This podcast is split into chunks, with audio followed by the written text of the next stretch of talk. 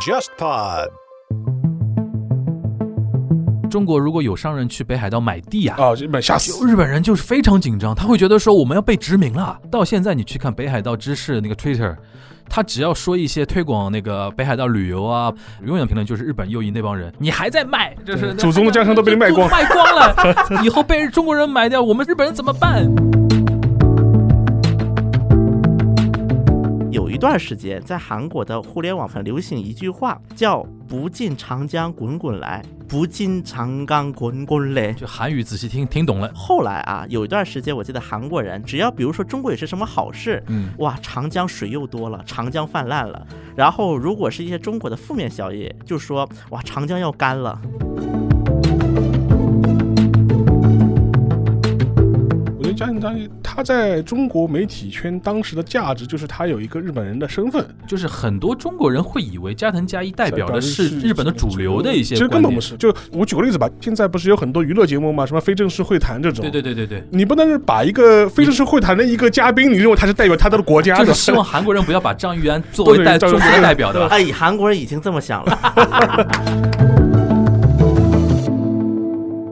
大家好，我是樊一茹，大家好，我是沙欣欣。大家好，我是全小新。欢迎收听本周的东亚观察局啊。这期节目呢，其实源于我的一个脑洞啊，就是那天我在那个 Yahoo Japan 上面嗯，首页，他会推一些他认为比较重要的那个新闻，就是日本国内国外的吧一些新闻。然后在首页推送里边，赫然有一条说中国产的胡萝卜宁津啊、人参啊，日本人把胡萝卜叫人参啊，那宁津，他说什么超标。然后我就很紧张，我就点进去看了。后来我一看，它就是超过的那个食品安全标准呢，是量比较小。对然后日本官方也是觉得说是对健康无虞的。嗯对，但这个事情妙就妙在哪里呢？就是 Yahoo Japan 它抓取的内容其实是很广的，对各个媒体，然后它有后台编辑进行一个就是怎么说呢排选吧，对对吧？哪一条他觉得能上头条，哪一条能加红标啊，或者说加一个热啊这种东西，哎，他怎么会就选掉这一条？因为像那个我在看那个时间点的时候，其实国际上我认为比较重要的消息还挺多的，对，哎，偏偏就写到这个，然后就结合到呃邵老师前段时间在那个放了一个，就是一个链接，好像对复旦大学的一个呃日本问题一个研究者吧，对对吧？他自己做了一个小调查，随手调查，随手调查就查一查 Yahoo Japan 上面对于中国的一些问题的一些报道报的道一些倾向性。对我们先让那个邵老师来跟我们介绍一下他那个小调查的一个主要的结论是什么呢？他这个调查他自己也说，他不是一个很严谨的啊一不个严谨，一就个学术调查，是查着玩儿。查着玩儿，哎他就是觉得闲着无聊，他就看看雅虎这边上对于中国的报道是怎么样。嗯因为他之前的一个看法就是说，我们都知道有一些关于中国的报道，日本媒体长久以来是他有一个倾向性的，嗯，他就是想通过他这样一个随手调查验证一下这种倾向性是否是真的嗯存在，而且他可能是除了他自己用他自己的手机看，他还是跑去用他的妈的手机看，然后说排出来的东西是不是一样的？会不会根据你的用户来用推来送做啊？推送。然后后来发现，哎，其实都差不多嘛，嗯所以说也能够通过他的一个随手的一个小调查，嗯，能够印证一些我们长久以来对日本关于涉华媒体报道的一些倾向性。他的一个小结论是什么呢？最近一段时间，我个人会觉得，就是说是在中日之间的互相报道会有一个温差。嗯什么温差呢？就是说是。呃，因为我们都知道，前一段时间因为疫情的关系，就是比如说日本会给中国捐东西啊，或什么嗯这种新闻嗯，在中国会比较多嘛。嗯，但是反过来说，如果你在日本的媒体，你或者你跑到雅虎小看上去看嗯，哎、它其实这种报道很少，对，就是会有个温差在，对对就是对而且这种温差有的时候是中国人是感受不到的，就普通中国人对老百姓是感受不到的。因为我之前也参加过一些国内的一些学术界关于中日关系的一些讨论嘛。嗯有些比较乐观的看法，就觉得哎呀，通过这次疫情，这个中日的民间感情是在升温，嗯，就类似这种看法会很多嘛。想太多的。对，然后就是通过那个小调查的那种感觉，他就觉得这种东西呢，可能是种我们中国人的一厢情愿。一厢情愿，对，而且实际上，中国的一些外圈的一些环境，或者是外界看你的一些视角，跟中国人的想象差距会非常大。嗯所以说，这样一个虽然不是一个很严谨的一个学术上的一个研究，嗯，但是通过一个简单的观察，对于雅虎这样一个日本的一个主要新闻或信息的一个门户网站的观察，似乎也能验证这种感觉。国内好像认为雅虎好像是一个昨日黄花一样的一个公司，呃，其实在日本不嗯但哦是在雅虎 Japan 要跟大家提醒一下，它是一个非常强势的一个门户网站，而且雅虎 Japan 跟雅虎你要已分开经来没看关，哦系了。雅虎 Japan 就是雅虎 Japan，它雅跟虎 Japan 的最大股东是 SoftBank 吧？ SoftBank 就是软银嘛，孙正义嘛孙正义。我们送马萨有西，对操马萨有西马。赛尔西。然后还有一个问题就是说，有一个渠道，就是说大家可以有个了解，因为在日本的话，相对来说，它的主流媒体一般的网站都是有付费墙的，啊，对，就大部分，比如说朝日啊、读卖朝日啊、读卖、美产经呃啊、产经经啊、每日，它会有一些消息性的东西，它可能会在自己的新闻网站上快讯啊，快讯啊什么的对会 update，你可以对去看。但是它的一些深度报道，对，往往都是要付费你才能看的。嗯它是有这样一个付费墙的一个文化的，嗯，所以说对日本人来说，就是说你要么就是看报纸，要么你就是我你是付费用户。如果你想免费的获取大量的消息的话，雅虎 Japan 是一个非常好的一个去处，嗯因为它是会摘取，就是说是日本主流媒体的相关的一些报道，嗯以后在上面进行相关的更新。所以对普通日本人来说，如果你不是一个对新闻或政治特别感兴趣的人的话，看看雅虎上这边你就觉得够了。所以说这是一个蛮重要的一个渠道吧，因为嗯前一阵就是说。也是牵扯到这个报道温差的一个话题，就是国内中文媒体，就是有一位驻日的记者，当时他有一个呃评价，就就是有很多人问他说：“哎呀，中国给呃日本那个疫情的援助啊，说报恩啊，这种新闻为什么我只看到你做服务的媒体报了，那个日本媒体没有报这个事情？”那我记者就回了一句话，意思就是说，雅虎这样的媒体它不是一个正规媒体，所以 他就是大概有这么一个表述。嗯，但是后来我当时就跟那个樊宇吐了个槽嘛，我说他的说法就是要么自己是装糊涂的，要么就是另有苦衷。其实你在日本就应该很知道，就对于普通民众来说，雅虎简拍的门户绝对是他一个是他获取新闻消息的一个重要的一个渠道嘛。对，这话就相当于说，一个日本人在那个中国的新浪微博热搜上面对，看到了一些对日本不利的那个东西，东西然后他很愤怒，然后其他有一个人就劝他：“哎呀，微博这个东西不是正规媒体，不是正规媒体，上面都是小学是是鸡，是对对吧？你不用去理他，对你怎么可以不理他？对对对，就微博现在就是掌控网络舆论的一个很重要的一个阵地嘛。然后雅虎 Japan 它的 news 里边还很重要的就是个留言功能嘛。对，上次那个沙老师就会注意看一些那个关键消息下面的那个评论对，怎么说，对吧？我对记得有有一些，比如说中日之间那个防疫上面的发事一个情事。情感觉还可以，对吧？对就是我们会感觉说，我们这边应该报道的更多一点，多一点对吧对是有这种情况。哎，这这一点，比如说韩国人现在，比如说主流获取那个信息的一个平台是什么呢？我觉得这一点韩国跟日本很像啊。嗯，这一韩点韩国也有付费墙嘛，韩国付费墙不多，嗯，但韩国它也是有两大门户，嗯一个叫 Naver N A V，E 那个很有名啊，还有一个叫 Daum D A U M，嗯韩国两大门户，嗯，就跟雅虎 Japan 其实是很类似的就。是它上面会有那种瀑布流的信息这种对东对西，对对对啊，韩国跟日本不太一样，在于嗯韩国是有个指定爬取的媒体，嗯就是你的新闻要被门户爬取，嗯必须要你这个媒体跟这个门户有一个合作协议，嗯并且要通过门户的审核，我才能爬取你的新闻。嗯这就导致一个什么问题？一方面是新闻很多就是被门户无偿拿走了，嗯第二个就是因为在门户的一个新闻流量当中，百分之七十是源自门户自有流量。嗯只有百分之三十是搜索流量，就搜索流量搜到的话，主要会导入到你的新闻网站，嗯但这只有百分之三十。那么为了争这百分之三十，各大媒体就拼了，用各种各样低俗劣质的文章来去获得这个流量，嗯，在一些热搜的话题上嗯，在韩国的。新闻有一段时间特别特别流行的一种情况是什么呢？我举个例子吧，明明讲的是安倍的新闻，嗯但我在下面就写很多跟安倍无关的关键词，比如说什么哪个明星脱衣服了，哪个明星离婚了，全写一遍。嗯写很多很多关键词，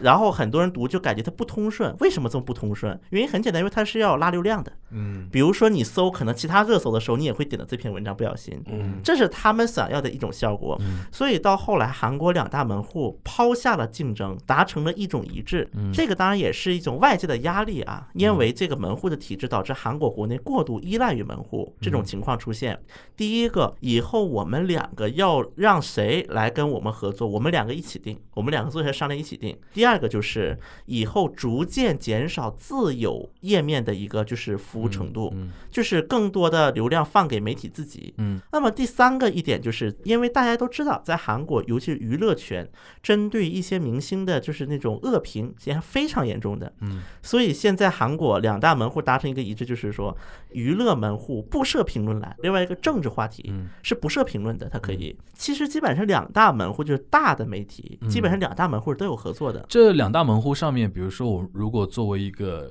呃中国人，嗯，要看韩国人对于中国的一些报报道道，嗯基本上能在上面看到比较浅的呢，还是相对权威的呢，还是怎么样的呢？就对比 Yahoo Japan 的那个情况，啊，那么像韩国，首先它门户经过两家之间的一个一致吧，应该算是目前滚动流只能看到韩联社的，这是统一的。那么韩联社新闻的一个最大特点是，它是尽量排除立场的，对嗯，刻光报了，通讯社因为韩联社它是有政府的资助在里面的，嗯所以它要排除一些因素来进行一个报道。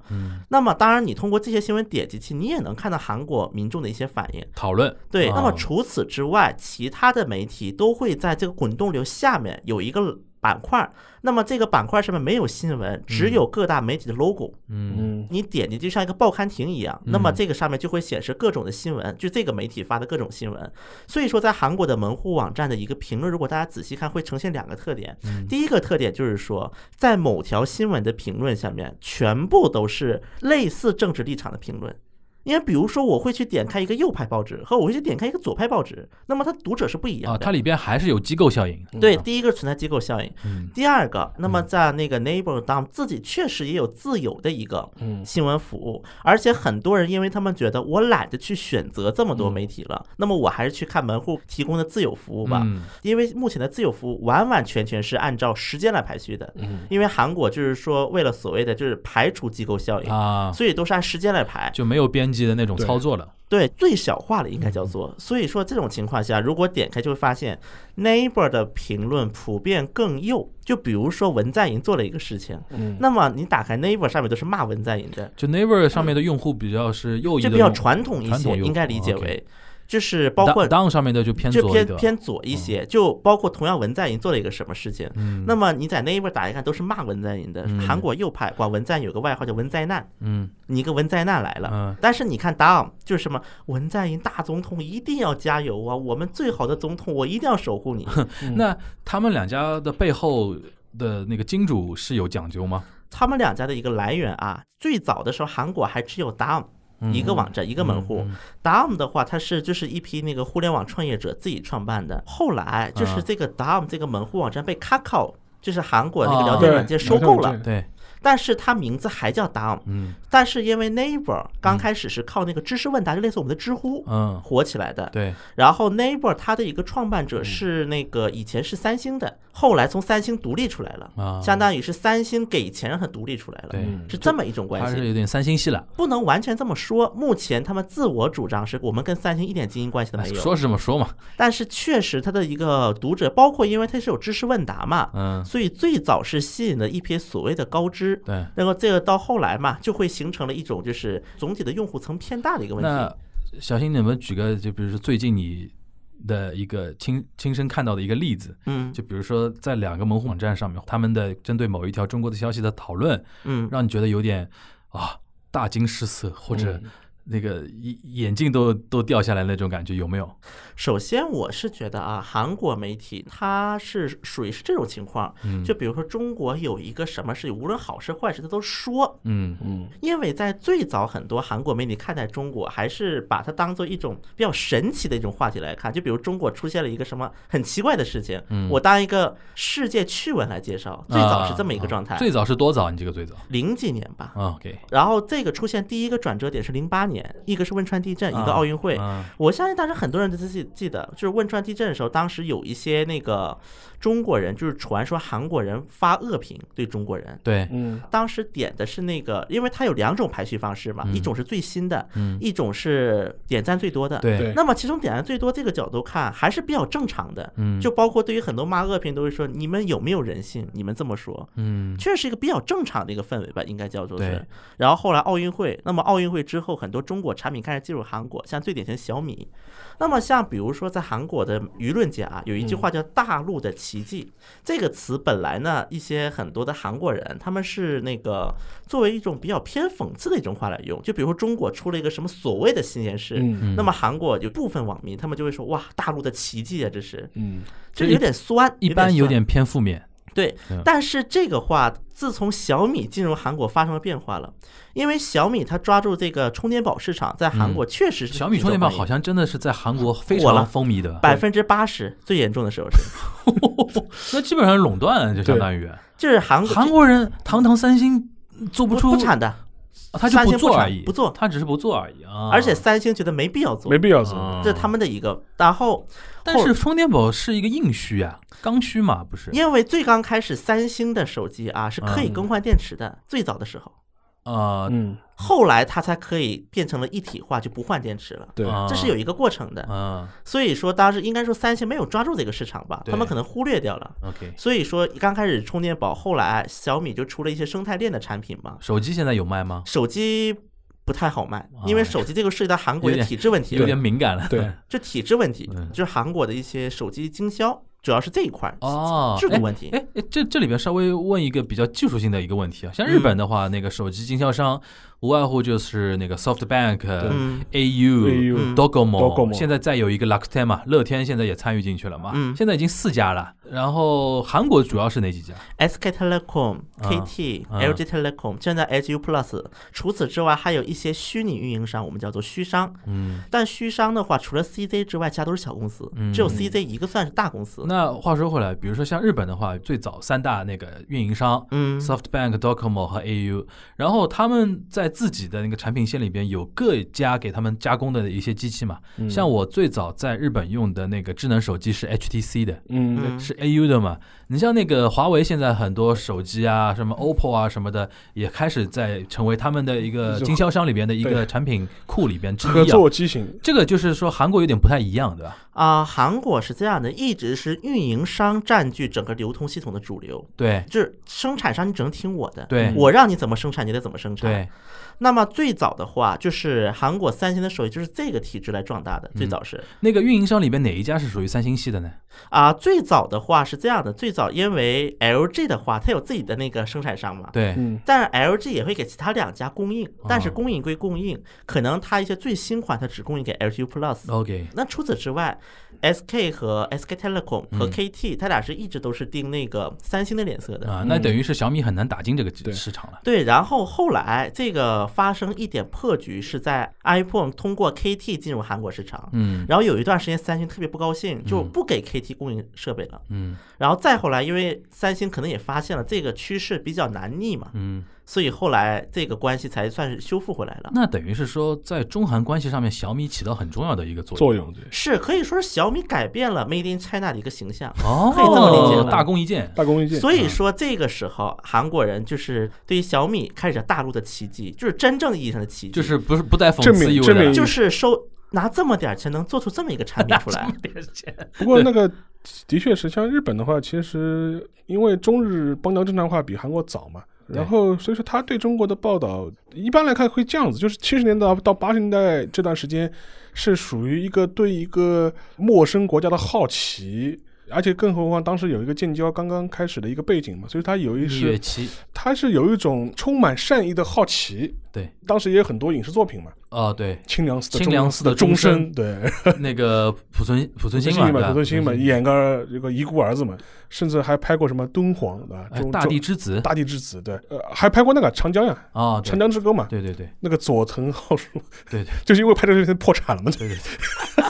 这哥们儿，就因为他是一个日本著名的一个歌手嘛。对对对，他太爱长江了，就是拍了《长江之歌》的，然后就拍了就就破产了，就是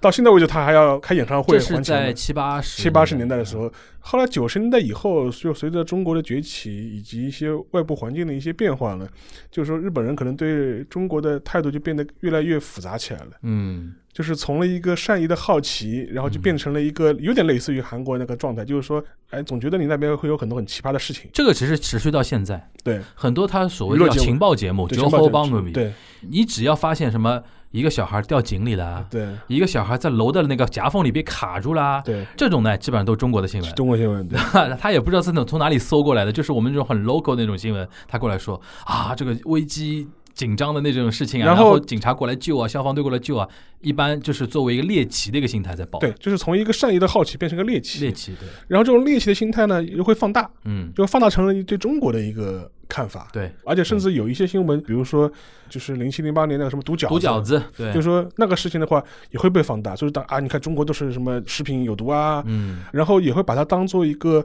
就营造出普通日本人对中国的印象。嗯然后这是一个比较明确的一个现象了。嗯所以说，但是可能最近两三年吧，可能会有一些微妙的变化。嗯，一方面可能是源自什么呀中国的一些科技企业的一些崛起，对，最典型的大疆，对，所以它这个方面有可又会是可能当做一种我们可能认为它是一个正面的描写，就是比方说嗯深圳啊，创新之都啊，创业之都啊，有很多相关的高科技的企业啊，嗯华为啊、大疆啊，嗯诸如此类的。但是如果你仔细去看他这些报道呢，有一类的确是说，就说哎，他在在这些企业上上面找到了日本长久以来缺失的一些企业创新的活力。还有那个嗯，就是深圳企业挖了很多对日本的技术人才。是有人来啊，去韩国也怎么一模一样？我对觉对得对对，他们就心里会觉得说你的崛起是靠我们的那个，对就我们这边不是有自媒体人还说嘛，说华为的成功啊，对对，对是因为那个买了日本人的头脑嘛，对 吧？对，但是但是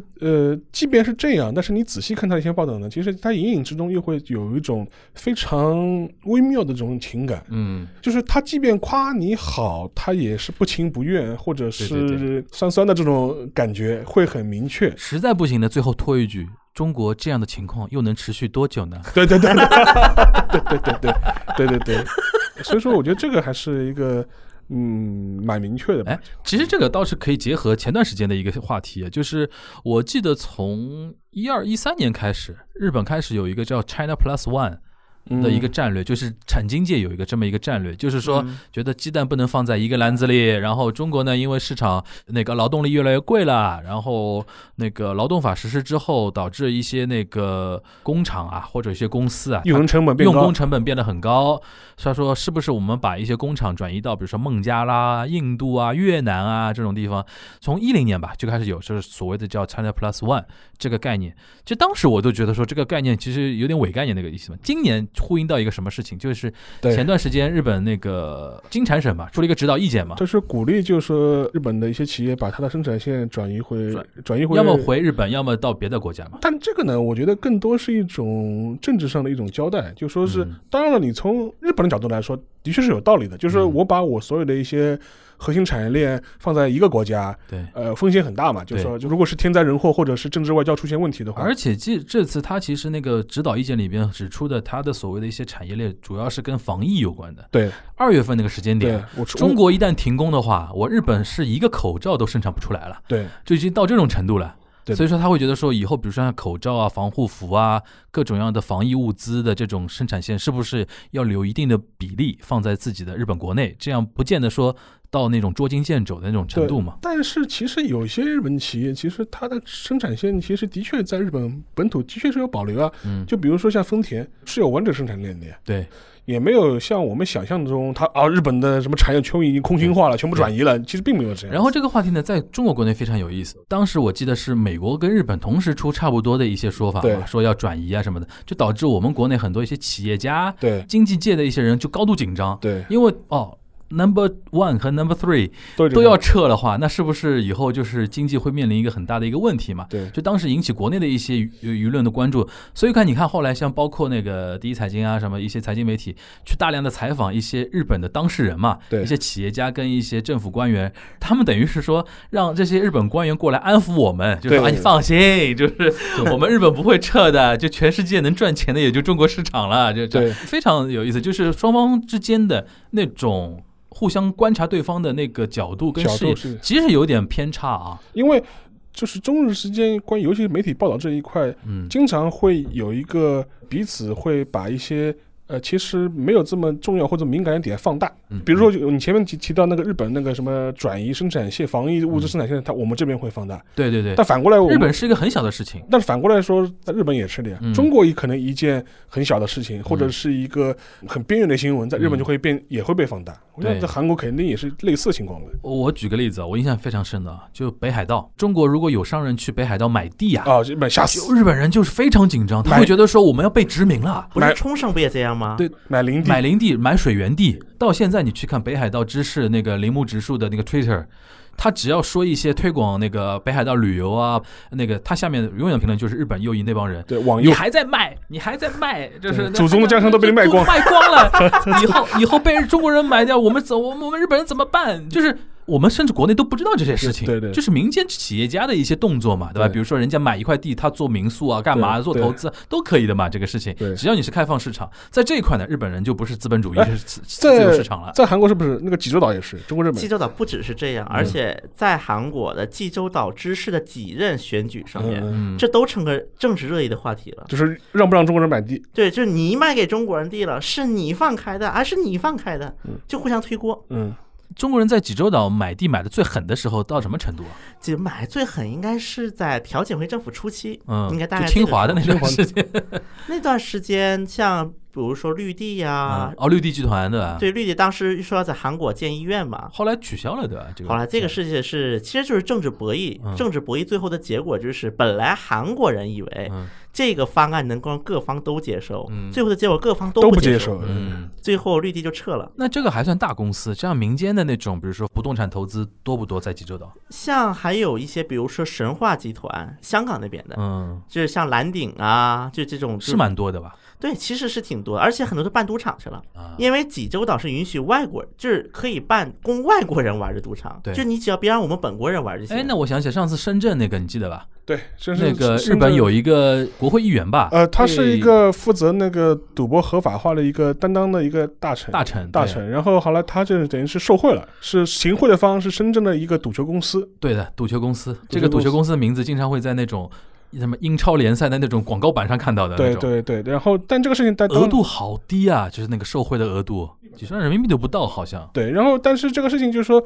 在中国当然没有任何波澜啊，嗯但在日本其实这个事情在年初的时候被闹得很大嘛，尤其是在疫情之前。嗯，当然后来疫情的这个事情就把它盖过去了嘛，嗯但是在当时的日本还是一个蛮大的事情。对，但是在国内基本上没什么太大的就波澜。是我觉得日韩现在还是就是说同样一件事情啊，嗯，就对方对象如果是美国人的话，跟中国人的话，对他的那个反应就是一天一地。对就这个事情到现在还是这个样子。对啊、韩国还不完全是的，我是觉吧得目前虽然说韩国的很多高层，他对于嗯美国是一种天然的亲近啊，对嗯但这是高层，因为他在美国背景等等一系列的原因。嗯但其实你看韩国的门户网站啊，说实话，这两年对于中国的反应也不能算特别好吧，对，嗯但是对于美国的反应呢，也没有那么好听。比如说，只是说，如果一篇新闻里面是美国跟中国一起出现，嗯，那它可能更偏美国。嗯嗯但是如果是两个单独出现，其实美国他们也觉得看不惯，比如那个川普又怎么怎么了，川普怎么怎么了。韩国人也现在是这么一种嗯反应啊，我倒是有一种概括啊，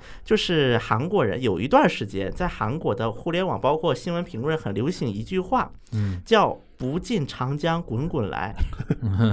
就是杜甫那个登高那首诗嘛。嗯而且他们是音译的“不进长江滚滚来就韩语仔细听韩语听懂了。听懂了，”，对他们是用这个词的。那么，因为这个词刚开始呢，是刚才我不是说有些人管中国是叫所谓大陆的奇迹嘛？嗯，那么其实像韩国网站上，就是有些人他就是看不惯这么样一种嘲讽的说法，啊嗯，他可能就是也有可能是故意的，也有可能是针对中国有充满着那种仰慕之心，因为确实在九十年代末的时候，还是有一些中国香港的作品啊，尤其是在韩国是有一定的知名度的，包括那个包青天。包青天啊，啊，我就说一个包青天，后来就是在那个亲朴游行，就是朴槿惠弹劾那个通过那一天啊，嗯有人 cosplay 有吗？有 cosplay 包青 天，然后脸还涂的全是黑的，啊然后还哭，因为哭的时候他就是那个妆会染掉嘛。嗯对对对当时这个还上了电视，嗯就这虽然说这些亲朴老头老太太们不一定亲华，啊嗯但是就可以看着当时的一个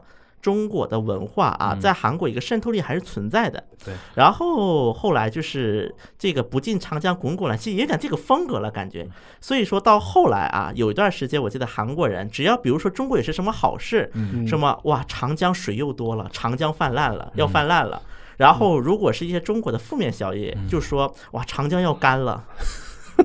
那么，其实我是觉得通过这一句话，其实能够折射出韩国人的一个比较复杂的一个态度吧。嗯，一方面，韩国人是觉得中国人可能会吃掉韩国，对，嗯害怕，啊有时候不得不承认中国在一些方面的它强大之处，它不得不来承认。但是另一方面呢，也是个民族自尊心吧，这应该可以理解为。所以说，他实际上很多人他又是惧怕，所以说他为什么管中国的一个名儿叫长江，这表示他至少知道什么是长江。嗯，而且在韩国的很多老歌里，其实经常他不用长江，叫扬子江。杨子人，啊就扬子江怎么怎么样，扬子江其实这样的歌词还是挺多的，这其实可以侧面看出来韩国人对于中国的一个复杂的心态。反正我是这么想的。嗯，你说到这个，我倒有个感觉，就是现在日本互联网上这种声音好像真的还没有。嗯，就比如说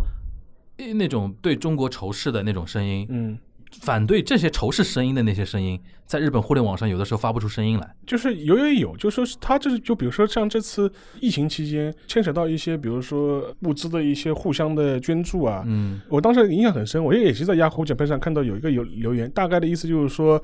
当时的北海道呃哪个城市，我当时觉得疫情刚发生的时候，曾经嗯捐给中国过，嗯后来那个在三月份、四月份中国疫情好转的时候，又返还给嗯日本。嗯方面给这给这个城市，所以赞最多的一个留言就是说，大致是说，哎呀，他说我就是我刚开始的时候，我觉得这个事情就是说觉得很感到很羞愧，因为我觉得如果换了我的话，我当时最早的时候我不会捐的，嗯但现在我觉得啊，中国人有什么加倍恩返，就觉得这个事情我觉得很惭愧，我的想法觉得不够高尚，嗯就类似的这种也有，但是它这种东西呢，就是说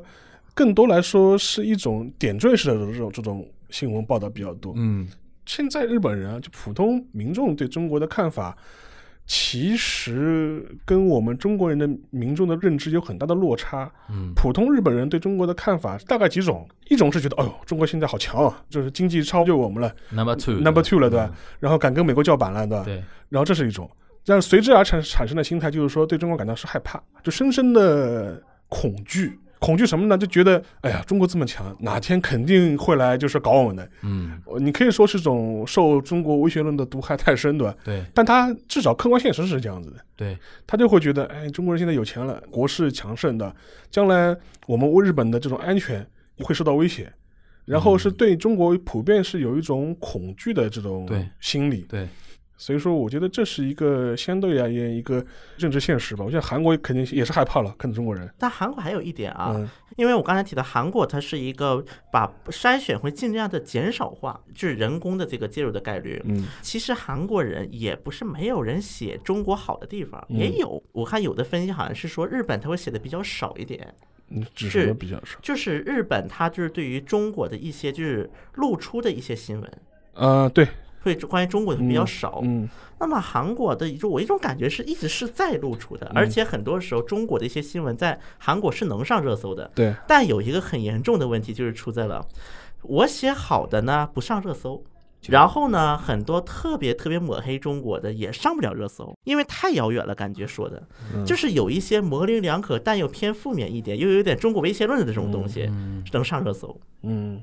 这是我觉得韩国最大的这一个好像问题这个尺度还挺难把握的啊。对，这是反正我是一直看韩国媒体的一种我之前想法看过嗯几个韩国的像纪录片，有提到中国的嘛，就是发展，然后还有那种，比如说当时的韩国时任的总理，我都忘了是谁了，请马云去韩国做演讲啊，还有什么之对类之这类一的。段应该是可以说是中韩关系比较友好的那就一四一五年的时候，对你应该看那篇叫《Super China》超哦对级中啊对国超级中 KBS 国拍那对对篇对。，其实我觉得这个应该是就是自嗯九十年代末中国的文化产品在韩国的一个就是那个受影响的一个阶段，这是第一个中韩之间比较有共同点的一个阶段。嗯第二件呢就是。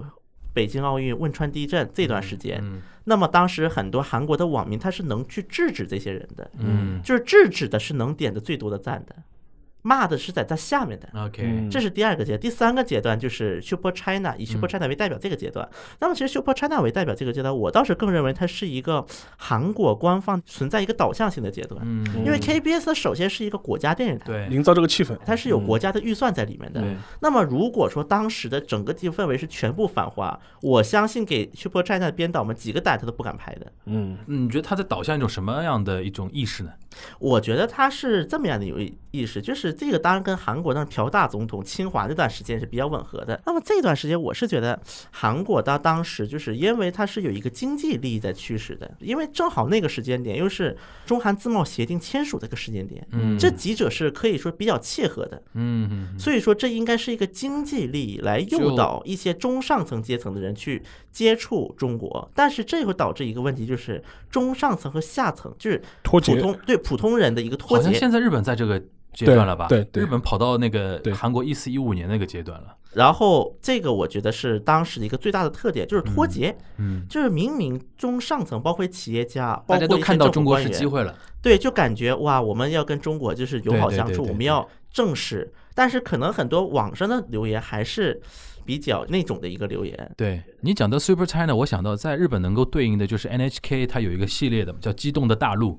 对激动 no t a i 就是对激动的大陆指的就是中国。日语里边的那个激动啊，嗯，不是对对我们对中文对的对激激动，对，它是那种剧烈运动中的动大，荡，动荡动也荡不，能叫动荡，但韩国也有这偏个负面词的，韩国有 “q 动”这个词。哎它就是有一个巨变这种感对觉。，因为就是中国，比如说改开啊，或者整个社会结构的一个发生巨变的一个，就是有点像巨变中国嘛不那是种，嗯因为他之前也拍过嘛，就是 NHK 也拍过《激动到昭和时》啊，对对对，他很喜欢用激动，你知道吧。对，就是激动是整大词儿啊， 这整个大词儿那种感就是觉，就是嗯那个《激动的大陆》那一系列的中国片子，他会比较关注的，就是说中国，比如说呃，整体社会变动过程中，这种平民老百姓对，的一些声音，我记得他是零八奥运的时候开始拍的吧。对对对对对零，八奥运会的时候开始拍的。对，因为零八奥运是一个非常好的一个契机嘛，对就大家开始关注到现代中国的一些情况，对对吧？应该是这个样子。然后我看了几期的感觉，就是他非常关注小人物，对，因为。像 Super China 跟、哎这这里面就体现出韩国跟日本人的一个对是审美视角不同的，就韩国还是中国人特别能理解嘛，对对就是讲大事情嘛，对对吧？就是家国天下。大工程，哎，日本人 NHK 给你来套什么？就是大历史下的小人物那套，对对吧？对这谁能听到平民的呼声啊？那种东西啊，还上次还拍了那个叫什么？深圳有一个。三和人力市场。对对对对对对对对，就那个都我都印象还挺深的，就对是日本人就 NHK 拍的那个东西，就体现在这个地方。对，然后我倒是有一种啊，就是刚才说的“激动”这个词啊，嗯那么在日本它是属于具备，就是变化比较大嘛。对，韩国也有这个词 “q 动”，也有这个汉字动，但是一般韩国用这种词的话，就是那种动荡，嗯应该这么翻译。嗯，比如说，在韩国有一个专属的一个搭配，嗯叫“激动的岁月 ”（Q 动的岁月），一般就是指的朴正熙全斗焕这个交 接期，就南山的部长那段时间。嗯对，在韩国是一般就这么用，这个是受到韩国以前有部电视剧叫《第五共和国对。》的一个影响，《第五共和国》就很喜欢用这个词。现在江湖人称武学嘛，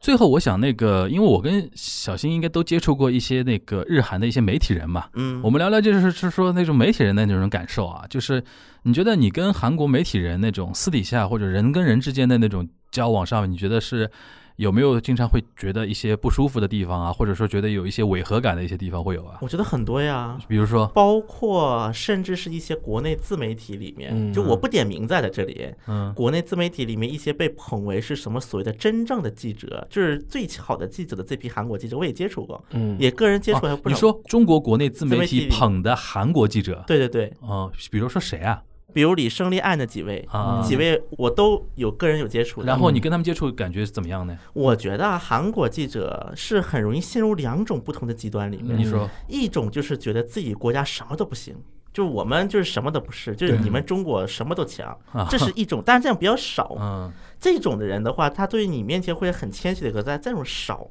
对嗯大多数人是个什么心态呢？尤其是一种就是很多主流媒体的所谓的人，嗯韩文叫做선민의식，选民意识或者先民意识，嗯就是我比你厉害。嗯，我们这个国家是多么多么的就有优越性，我先们进有票，就是我们有优越对吧啊性，应我该们叫有做票嘛，对吧？不只是票嗯，包括我们的技术也比你们先进。啊，就是他们不只是会把中国这个国家看得比较低，就是包国民括性，他都会觉得说我比你们优秀。包括就让同为媒体人来交流，嗯嗯我不觉得他们是把我当同样的媒体人来看待，嗯我觉得他是把我看成我得向他学习的这种姿态来看待。啊，在韩国的媒体圈里面是有这么样的一种不成文的规律，嗯有那么几个人嗯在韩国的媒体圈里，就是业内啊，有一句话叫做“不可碰的对象”，就是他们做什么坏事我都不能碰，嗯，就我不能批判他。为什么？那么比如说像以前的昂山素季是一个，嗯只要你骂了，你们媒体就爆了。啊对是这个意思啊。那么这里面呢，包括就是有几位比较反华的所谓的一些人物啊也在里面的。我懂意思，比如说四个字的，对吧？ 那 个对吧四个字是的谁对我就不说了，四个我字不说了呃。那跟日本是一样的嗯一，样的，一样有的。一就些是他们有是一有些它有一些光环加持嘛，对就是光环加持了之后，你的他的坏事你是不能说的。对，而且你身为一个中国人身份，他会就是说你本来就是一个 position talk，对，你是中国人，你肯定会这样骂人家，对对吧？就是说你说的话不足为信对啊，这个是日本也是一样样的，一一样的，的，一这样个这的，个一样的。因为我跟日本记者也接触过啊，嗯因为在韩国日本记者是最多的。嗯，嗯那么我是有一种感觉，我觉得这种思维韩国比日本严重。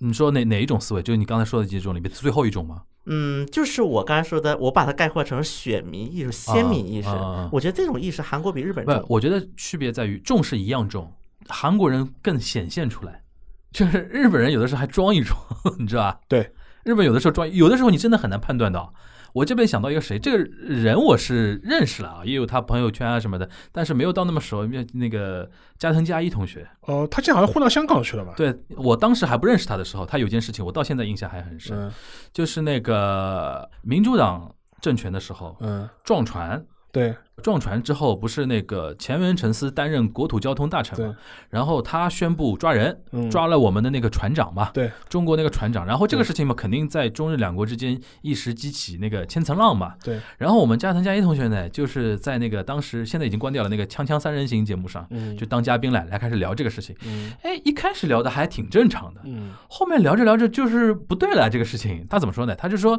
他说我觉得这个事情呢，就是呃，我觉得中国老百姓可能不太适应一点，因为日本是一个法治国家，嗯他在那个地方犯法 了，所以说我们要根据法律来怎么嗯怎么样，对吧？要把他抓起来。所以说他的意思就是说，民主党那个前原诚司这么做是有法可依对，有依法行政依依法法行依法行政的行。因为我当时我自己学那个对那个中日关系什么这东西，我明显知道，就是在零几年的时候，当时小泉政权的时候发生过保钓事件嘛。对。就是香港一批那个保钓人士登那个登钓岛嘛钓鱼岛嘛，那个对时候当时发生差不多那个事情，对但是小泉纯一郎当时就做一个政治判断，就把人放掉了，对就是不抓嘛，对就是这里边看出了什么？哪怕你像加藤加一这种对中文特别熟好，嗯对中国其实已经很。我觉得他比一般的记者或者学者或者一些社会人士对中国的感情是要深一点的，但是他内心的那种居高临下的那种东西还是避免不了。可能是我偏见了，但我嗯觉得他始终是在中国的很多闯荡是一种投机的这种心态的。对对对对而，且说实话，他因为他在中国媒体圈当时的价值就是他有一个日本人的身份，这个也是你刚才提到的那一对点，就是很多中国人会以为加藤加一代表的是日本的主流的一些其实观根本点，不是，根本不不是，根本不是。是，根本不是，日本媒体圈的人不认识这个人，对一开始，他更不是日本媒体圈的人。对。对对对，就我举个例子吧，就是说就好比说，现在不是有很多娱乐节目嘛，什么非正式会谈这种。对对对对对，你不能把一个非正式会谈的一个嘉宾，你认为他是代表他的国家就的是，希望韩国人不要把张玉安作为代对中对国的代表 的吧？哎，韩国人已经这么想了，而且实际上他这种嘉宾的时候，他要自己经营自己的人设嘛，他对对会把对对对故意往他的极端化或者对把其实这个性张格一上安后去来塑自造己，说，他说他说的有些话是节目故组意让他那个的故意这啊么说对的。这个制造这个效果。对，我因为我我能观察，同时观察中日两边的一些媒体上的一些，就是在日本活跃的一些所谓中国媒体人，跟在中国活跃的所谓的一些日本媒体对人，那我能两边观察，其实这非常遗憾的一点就是，两边国家活跃的对方的国籍的那个媒体人对，其实都是对方那个国家里面不太认识这个人的， 对对，这是非常可悲的一件事情。就是日本主流媒体大报啊，或者是嗯相关主流媒体，他在中国当然有他自己派出的记者嘛。嗯，这些记者当然是日本很主流的媒体圈的人，但他们很低调。一个是低调，嗯第二个是就是他们的很多言论的发表，其实也要受制于他们自己本国的对对对呃媒对体。对，他我的总编辑我不喜欢你这个论调，对对，你干嘛写中国这么好？你对会对给我重写的？对对对对，我就说你报道点中国而不好且的东你西，呃让他说个人观点，他比较不方便。不不方便讲对。对对或者是你等他离开这个媒体了，对对对。他可能会发表一下他的真实的一些看法。就对是对对，所以说我觉得这里边还正好要呼吁那个听我们节目的一些朋友啊，比如说有些在中国娱乐圈啊，不是娱乐圈，言论圈比较活跃的，比如说韩国问题专家啊、日本问题专家啊，你真的要稍微判断一下，或者说自己找些办法去网上搜一搜，或者是你看看他在日本的一些媒体圈里面，比如说他在日本有没有出过书，对上过日本的主流就节节目目还是什么的对，对或者说有在日本的主流的一些媒体上，比如说有专栏，对或者怎么样，这是一些评判的一些标准。我相信韩国应该也是一哎样嘛，对一对样吧的，？一样的。倒过来的，当然我们因为是这档节目是中文节目，就是韩国人跟日本人不一定听得懂，就是也希望他们如果能听得懂的话，就是也要观察一下，在日本现在活跃的所或者谓的一些中国问题专家，对吧？就韩国的中国问题专家和日本的中国问题专家，他们其实在中国这边是不是真的了解中国的情况？对对吧？我前段时间我还。看到我在日本推特上面关注的一个所谓的叫媒体人，写了好多本关于中国的书啊，嗯他竟然不了解中国居委会是干嘛的，嗯嗯，嗯，嗯就是那嗯你还观察中国社会观察个屁呀、对，对吧？中国居委会其实是很微妙的一级组织的，对对吧？对，哎，但是他完全是不知道的，嗯他的所有的观念只是说他在书本上、文字上看到一些东西，然后飞一趟中国，对踩一些他觉得应该踩的人，然后找一些他觉得适合他的观点的一些料嘛，对吧？就是这这种东西，我觉得还是现在比较普遍的啦，对吧？对这这个可能真的这个局面改变要等可能疫情过后，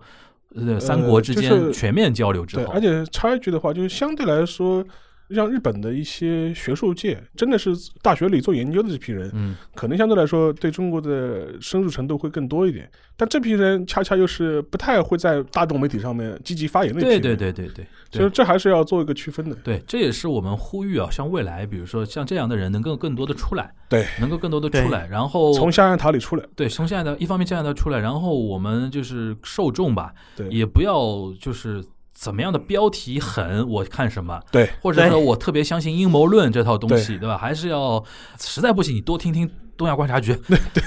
哎呀，真的自我很催眠多一下自媒体，尤其是韩国啊，日本可能稍微好很多了，已经韩算是韩国自媒体跟我们一样发达不，因为我觉得，因为嗯知道日本的事情的人还多一点，多一点互相有个 check。对韩国真的因为没有太人闭塞了没有太 check，闭塞了，随所便以说就导致，而且韩国的内容在自媒体上很有市场，嗯导致在国内关于韩国的信源，基本自媒体已经踏过了哎。这这两年不知道为什么韩国一下对成为这显学，对吧？对对对，就自媒体嗯成了大家信息来的最最可最所谓最最可这靠的是手最可段，怕的。但是我觉得最可怕就是在于会把很多有志于去传递一些信息的真正一些有这样想法的人会给堵死。对嗯就我们就说的很难听，今日头条活一天，中国的媒体行业就会一直沉沦一天。 我说的很极端一点，对，这个有一定的道理，就对是说是因为像这种嗯媒体存在的话，就会把一些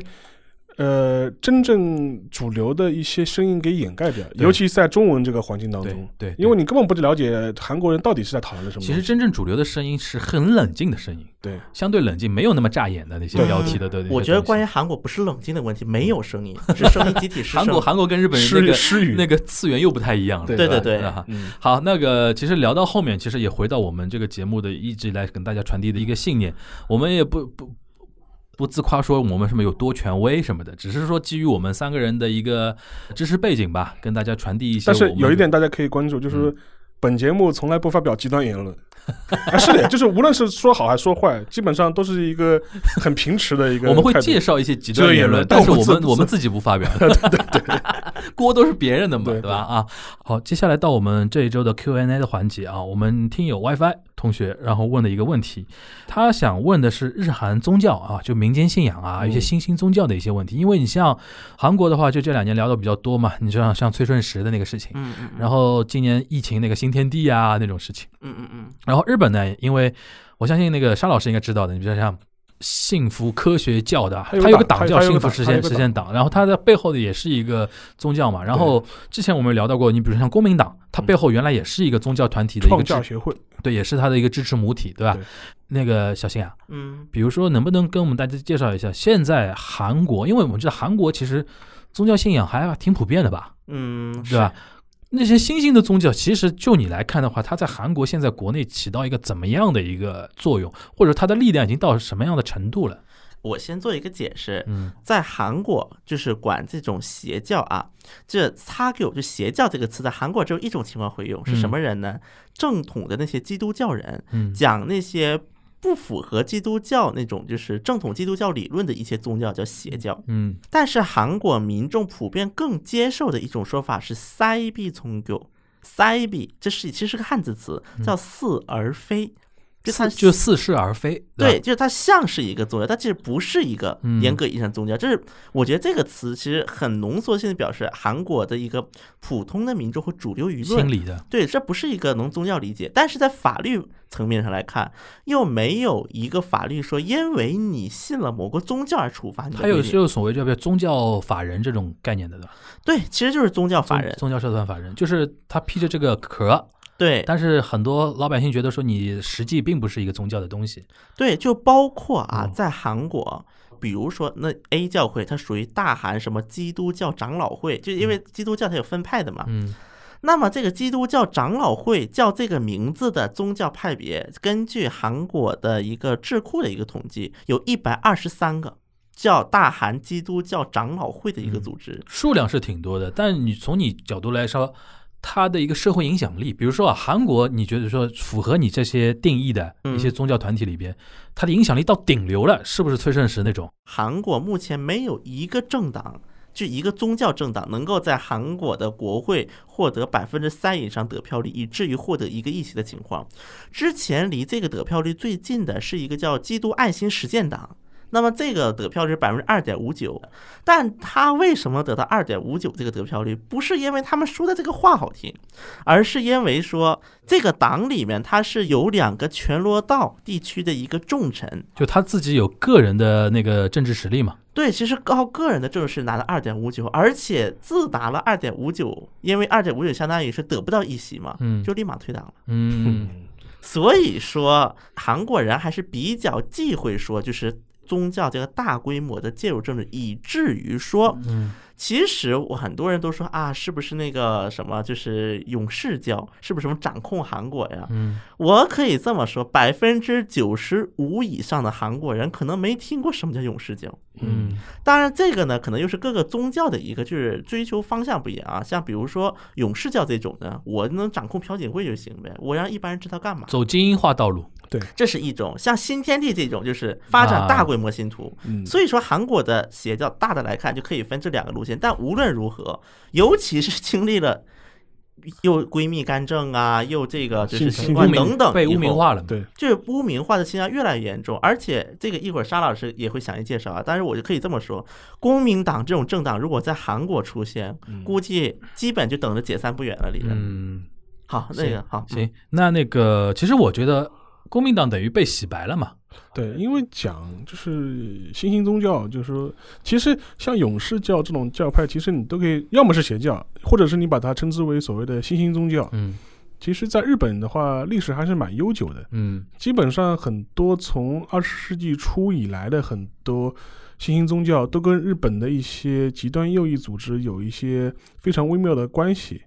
呃，像我们都知道，原来日本的这种、呃、军人，像石原莞尔啊这批人，其实背后都是有一些新兴宗教的一些背景。嗯在现在日本的社会的话，其实谈到新兴宗教跟政政治的关系的话，一个就是前面那个小新就是提到的那个公民党嘛，公民党，因为我们都知道，公民党是实际上是属于执政党，因为它是跟自民党是同盟关系嘛，对所以说它是执政联盟的成员。让公民党的话，它虽然是一个不大的小党，但它的背后是有一个很强大的一个宗教团体，就是创价学创价会。学会，创协会其实就是一个呃从佛教演变过来的一个新兴宗教，嗯就跟前面那个樊玉茹提到的，其实现在的那个公民党或者是创价协会，基本上已经洗白了，或者是也不叫洗白，就是主流化了，就是它已经就是说是被呃认为是一个可以接受的日本的主流宗教了。嗯，就是说，你跑去说、哦我信创价协会，所有人都不会用异样的眼光看着你他的很多政治主张也没有那么极端啊！嘛。没有没有没有，对对，对相对来说没有那没有那么极端，而且实际上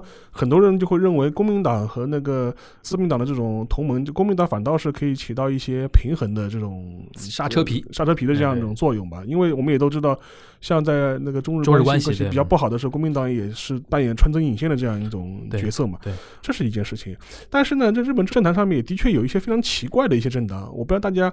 前面留意过吧？就是如果你去日本旅游的话，能够看到朝天政治海报嘛。嗯，有的时候你会看到个党叫“幸福实 现党看上去好像很想可以投票给 他。”，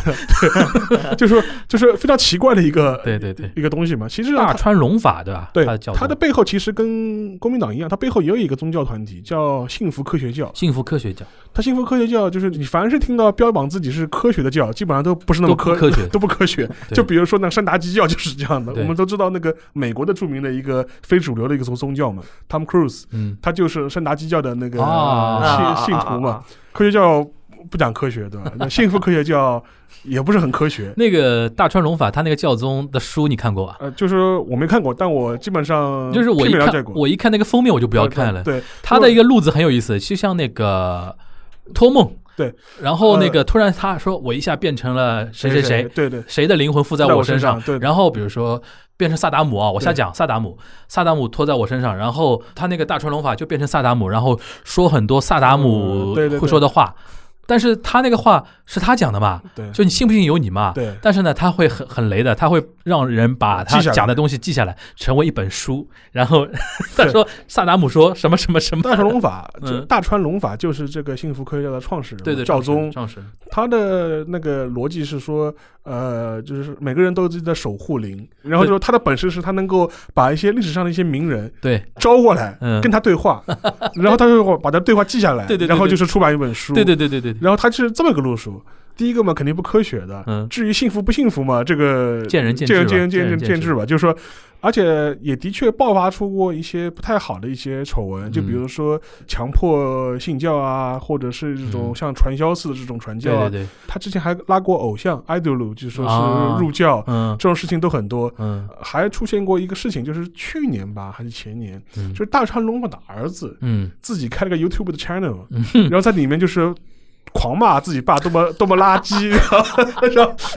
太傻了这个事情然后就是报啊就是他爸怎么骗骗钱的嘛， 啊！就是开了一个 YouTube 的 channel，我天哪，就是非常非常好玩，就是好这雷啊这个事非情常。非常就是这么一个宗教，这是在、在但是他实际上呢，也没有获得过什么议席，对吧？对，基本上他每次都会去选，因为日本其实跟韩国这点是一样的，因为一九四五年之后，他觉得政府当局来主导或禁止某种宗教，他觉得有点不政治不正确，所以他嗯不会明目张胆的去这么做，嗯或者法律上去这么定。嗯像这种宗教呢，就是在日本的话，它完全是通过政治选举来为自己增加曝光度，嗯，他也没指望能选上去。对但只是希望就是通过每一次出来参加竞选，把这个教本身能够增加一个曝光度，让大家知道有这有这么个东西。就是对，竞选在很多团体心目中成为一种 promotion 的手段对，嘛是。种广嗯告，是其实是一种广告。对，而且免费广告啊，对，那个 NHK 给你时间段的啊，你对就一个呃候选人对上上上上 NHK NHK 说自己的证件啊什么对的对，对对对，行啊，反正我觉得这个东西对于中国的听众来说是比较陌生的啊对，哎我们身边也没有听说过这种，至少我觉得我在上海这边从来没嗯没见识过身边有有谁经常给我科普一些除了一些传统宗教之外的一些民间信嗯仰，我是没见识，可能听说那个。别的别的一些那个小城镇啊、小城市那种民间信仰，可能还稍微好一点。但是呢，这个话题呢，就是我们也不过多展开了啊。对嗯呃，就是点到即止那个关于宗教这个话题。那我们那个本周的 Q&A 就到这边，欢迎大家继续支持我们下周的节目，大家拜拜。拜。拜拜。 You take my life so easy, so I cannot forgive you. So I cannot forgive you. You hurt my soul so badly, so I cannot believe you. So I cannot believe you. Save your soul.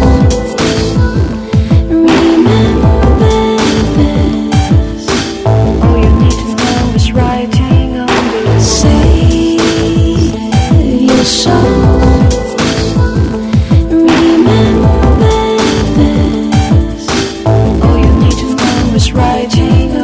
Save your soul.